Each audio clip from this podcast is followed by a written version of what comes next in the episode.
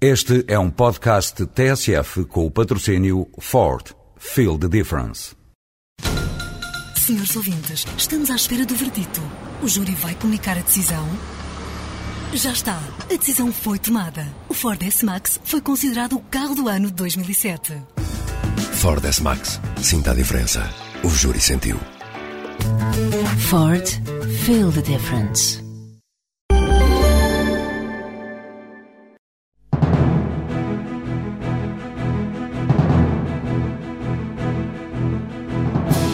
Fundação Champalimau acaba de formalizar a constituição do quarto maior centro de investigação mundial em doenças de visão. É um projeto desenvolvido em parceria com o Instituto Indiano Prasad Eye Institute. A Biotecnol quer colocar na Índia os produtos para o tratamento do cancro da mama.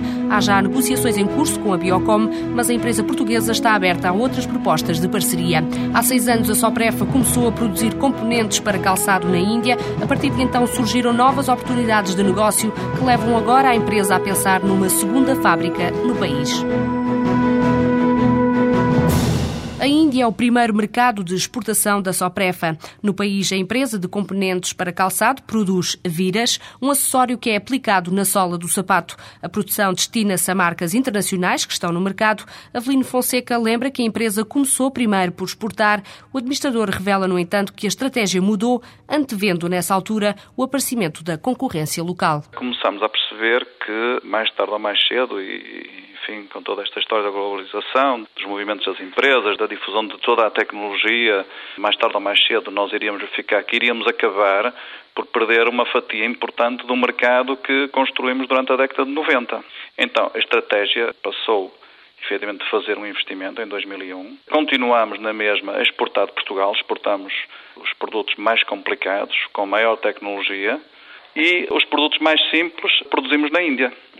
Sendo certo, nestes últimos anos temos vindo já a fazer alguns, um teor tecnológico mais avançado. Isto porque o que acontece, os clientes sabem que estamos lá e começam a, enfim, a questionar, mas porque é que não fazem também cá uh, produtos que são um pouco mais complicados? Vamos sempre resistindo até ao limite, mas pronto, as nossas exportações de Portugal para a Índia são ainda importantes. Como é que tem sido essa experiência durante estes seis anos? Temos crescido todos os anos, porque depois o que aconteceu foi fomos ganhar cota de mercado de produtos que seria impossível exportar de Portugal. Se de um lado perdemos alguma produção em Portugal, portanto passamos a fazer na nossa unidade na Índia, por outro lado fomos buscar cota de mercado que era impossível seguir aqui de Portugal. E em que mercados é que conquistaram essas cotas? Em que tipo de produtos? Nós temos dois setores, um setor de componentes para calçado e um setor de plásticos. Eh, o que nós estamos agora a pensar é saber se é oportuno investirmos na área dos plásticos na Índia. Aquilo que nós fazemos na Índia, o nosso produto é aplicado em sapatos que são exportados. A lógica de se viermos a investir na área dos plásticos será para aproveitar o crescimento do mercado interno. Quando me está a falar de plásticos, são exatamente o quê? Já não se trata de, de calçado? Não, não. Eh, aquilo que nós fazemos é nos supermercados, nas prateleiras, tem um perfil de plástico onde tem o preço dos produtos exposto. Ou, por exemplo, no mobiliário de escritório, tem as frentes, portanto, tem uma, uma porta tipo store. São estes produtos que nós, ou aquilo que nós esperamos, é efetivamente aproveitar o forte crescimento que a Índia que se espera, que ainda está a ter e que se espera. Na Índia, como é que é em relação, por exemplo, à propriedade, uh, em termos fiscais? Portanto, a Índia tem um, sendo uma democracia, tem um quadro legal bem definido, portanto as regras estão bem definidas, ao contrário da China, não é que é uma ditadura, em que as coisas podem mudar rapidamente, não é? Portanto, não encontramos grandes barreiras, quer dizer, foi relativamente simples a nossa instalação. O, o sistema contabilístico é o sistema anglo-saxão, temos um do contabilista e depois temos o auditor externo que faz o fecho de contas. Portanto, a partir o quadro legal, eu penso que isso, no nosso caso em concreto, não foi uma grande barreira, não encontramos uma barreira. No caso da propriedade também não, não é um não. grande entrave? Não, não, não. A Soprefa vai agora construir uma segunda unidade? Nós estamos neste momento e estamos a pensar fazer, instalar ainda no domínio dos componentes, nós estamos no sul, perto de Chennai ou Madras. Portanto, estamos num centro de, de calçado como temos incrementado muito as nossas vendas na parte norte do país, portanto também há um centro de produção de sapatos no norte da Índia, só para ter uma ideia, a distância entre, entre estes dois polos é praticamente Portugal e Itália. Portanto, estamos a pensar para facilitar o serviço às fábricas. Instalamos com uma pequena unidade, apenas para podermos fazer amostras e pequenas produções. Portanto, esse é um dos projetos que temos em cima da mesa e outro projeto é comprar um terreno. Estamos neste momento em negociações, até porque o terreno tem subido, só para ter uma ideia, no sítio onde nós estamos, o terreno em dois anos triplicou de preço. Estamos também em vias agora de fazer um investimento de comprar um terreno e investir em instalações próprias, porque as nossas instalações são, são alugadas. Não é? A Soprefra também tem planos para entrar noutros países? Eh, de momento, não. Na China não justifica um investimento na direto? China, na China tem um problema. Primeiro é por ter as pessoas certas para um projeto desta natureza. Pode fazer um estudo de mercado, pode fazer um estudo de projeto, pode chegar à conclusão que a rentabilidade é elevada, mas se não tiver as pessoas, os parceiros certos para poder investir, é impossível. Quer dizer, o risco é, é enorme, não é? Depois também tem um problema, e isto constitui uma vantagem na Índia, é que a comunicação é fácil, toda a gente fala inglês, enquanto na China poucas pessoas falam inglês. Mais complicado. Na Índia, a segunda unidade da Soprefa pode arrancar já no segundo semestre deste ano. Este mercado tem um peso de 15% na faturação total da empresa de componentes de calçado. A Fundação Champalimau acaba de juntar-se ao Prasad Eye Institute, um centro de investigação indiano de renome para doenças dos olhos. Da parceria nasceu um projeto que nos cinco próximos anos vai aliar a investigação científica ao tratamento ambulatório de doentes com problemas visuais, uma doença que é considerada um problema nacional. Cláudia Henriques. Num país de amantes do cinema, a visão é um bem precioso. Para dar resposta a tantos problemas oftalmológicos, o novo centro Champalimau Translacional aposta na tecnologia de ponta. Eh, a Fundação eh, Champalimau estabelece um centro de investigação Champalimau chamado Centro de Investigação eh, Translacional, cujo objetivo é fazer investigação de ponta relacionada com os olhos num local onde há simultaneamente assistência.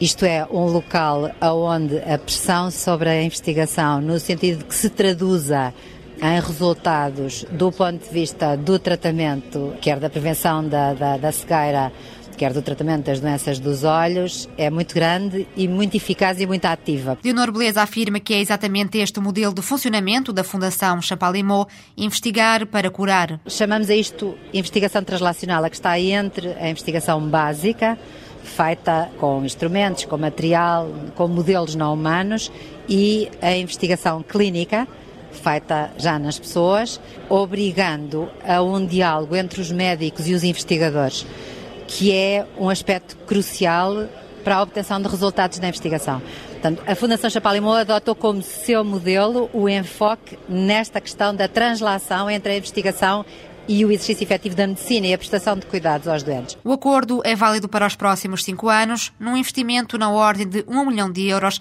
que cria o quarto maior centro de investigação mundial em doenças visuais. Há um cofinanciamento que o maior financiador é a Fundação Champalimau, portanto nós vamos pôr um milhão de euros neste programa.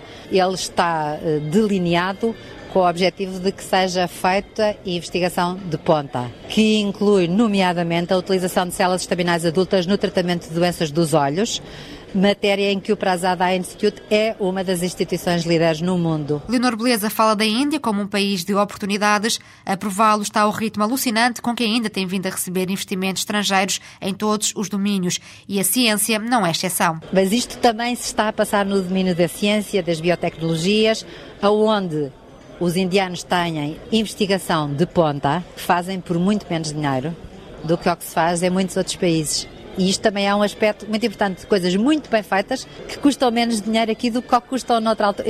Neste momento é assim. E portanto há aqui oportunidades, que também se pode pôr as coisas assim, de investigação feitas neste país que eu acho que devem ser aproveitadas. Um país apetecível não só para os negócios, mas também para quem procura a valorização pessoal. A pensar nisso, o centro vai recrutar investigadores portugueses que queiram novas experiências. Que a experiência que se pode colher trabalhando num hospital aqui é uma experiência fabulosa em termos técnicos propriamente ditos, portanto, em termos de diversidade daquilo que aparece e em termos de aquisição de experiência muito extraordinária, enfim, e, e, portanto, eu julgo que vai ser também muito interessante para portugueses que hão de vir para aqui. Há completa abertura por parte dos indianos que dirigem o Prazado nesse sentido. Leonor Beleza não espera receber apenas investigadores de Portugal no novo centro, mas também especialistas dos países de expressão portuguesa, países africanos e, sobretudo, Timor, onde não há médicos oftalmologistas. O projeto da Fundação Champalimau e do Prazad Eye Institute vai criar o quarto maior centro de investigação mundial em doenças de visão. Com esta parceria, a Fundação Portuguesa arranca finalmente com a atividade científica.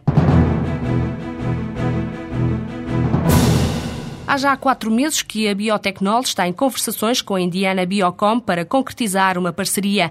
A empresa portuguesa de biotecnologia quer começar a exportar para o país o produto que desenvolveu para o tratamento do cancro. É também nesta área que a empresa indiana concentra esforços. Pedro Pissarra defende que há, por isso, pontos de interesse comuns. O presidente explica as mais-valias que pode oferecer uma grande complementaridade numa pipeline muito grande de produtos. Nós temos uma pipeline de anticorpos monoclonais muito complementar ao que eles fazem. Eles têm um anticorpo contra eh, tumores da garganta e do cérebro. Nós temos um anticorpo contra o câncer de mama, já numa fase de desenvolvimento bastante interessante, e o que nós vamos fazer é começar a exportar para alguns mercados, uh, e nomeadamente a Índia é um deles, e daí o interesse de haver uma junção. O presidente da Biotecnol considera que a parceria traz outras vantagens para além da junção de produtos. Nós temos assim uma plataforma intelectual totalmente concedida já eh, na Europa, nos Estados Unidos, eh, no Canadá.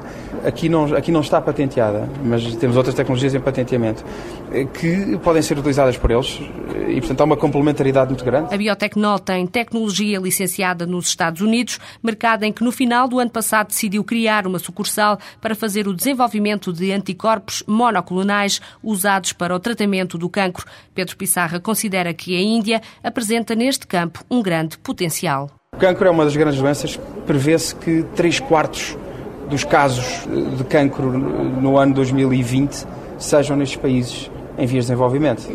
Isto é um mercado para o futuro, Estamos sem dúvida. De tratamento de cancro. De tratamento de cancro. Se bem que o, o tratamento paliativo começa a ter muito interesse também porque eh, não há cura para a maior parte dos cancros e, portanto, o mercado estará no tratamento paliativo, mais para pessoas com, com certos tumores crónicos. E, mais uma vez, a Índia é um mercado a crescer. Hoje, atualmente, eles poderão não ter capacidade de compra destes anticorpos monoclonais, mas eu penso que nos próximos anos, claramente, que sabem isso melhor que eu, eles vão naturalmente começar a ter poder de compra para este tipo de produtos. Portanto, é uma coisa temporal. O objetivo é, a partir da Índia, exportar para o Sudeste Asiático uma operação que Pedro Pissarra quer começar já no primeiro trimestre do próximo ano. Para isso, em cima da mesa, há outras alternativas, caso falhem as negociações com a Biocom. Nós não temos nenhuma colaboração com a Biocom. Nós procuramos eh, uma empresa parceira que queira distribuir os nossos anticorpos eh, no mercado indiano, nos mercados do Sudeste Asiático. A questão do preço é, sem dúvida, uma, questão muito relevante, porque viram, eles conseguem fazer um preço de 65%. Um tratamento com um medicamento contra o câncer de mama vai a 30, 40 mil euros por ano. Aqui eles conseguem dar cerca de, vimos ali, 6, 7 o que quer dizer que o grande desafio para nós é encontrarmos um preço médio. E isso é fácil de fazer, dividindo o mercado em três regiões. Uma região regulamentada, nomeadamente o mundo ICH, que é a Europa, Estados Unidos e Canadá, e depois eh, e Índia como plataforma para o Sudeste Asiático. China não temos grandes intenções de exportar para lá o produto. Para a Biotecnol, empresa de biotecnologia, a entrada no mercado indiano pode estar perto. Pedro Pissarra acredita que há boas perspectivas de entendimento para colocar o produto para o tratamento do cancro num país onde esta doença mata mais do que a SIDA.